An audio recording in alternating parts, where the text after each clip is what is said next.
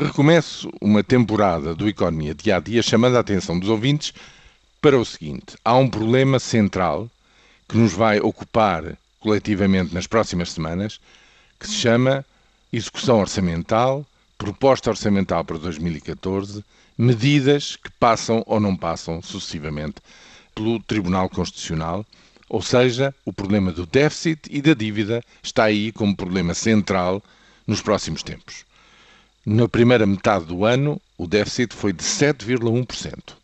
o que quer dizer que para se atingir a meta anual de 5,5%, que está estabelecida com a Troika, é preciso que na segunda metade deste ano haja uma redução notória do déficit público para 4% nos últimos seis meses deste ano, o que se afigura, no mínimo, muito difícil de alcançar.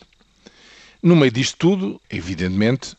há aquelas medidas que têm vindo sucessivamente a ser chumbadas pelo Tribunal Constitucional. E no discurso de ontem do Primeiro-Ministro, esta diferenciação entre que a Constituição não tem culpa, quem tem culpa é quem interpreta, enfim, é quase, eh, eu diria, é uma verdade lá para Alice, a Constituição não existe por si, fixa inclusivamente as regras de como deve ser interpretada, por quem deve ser, quem tem autoridade para o fazer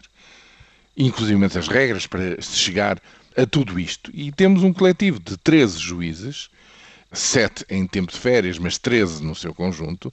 que por larguíssima maioria, pelos vistos, no, no parecer e no, no dizer do Primeiro-Ministro, com muito pouco bom senso, têm sucessivamente chumbado as propostas do Governo. Portanto, eu não sei como é que podemos sair disto.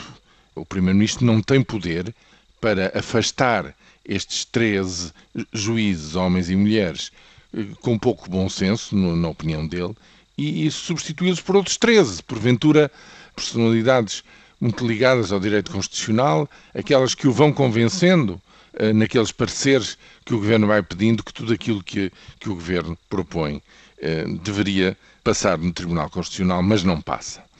Estamos, portanto, uh, numa situação difícil e, a meu ver, a coisa a que tudo isto conduz é, no fundo, uma ameaça velada de quaisquer alternativas que venham a ser gizadas para este e para o próximo ano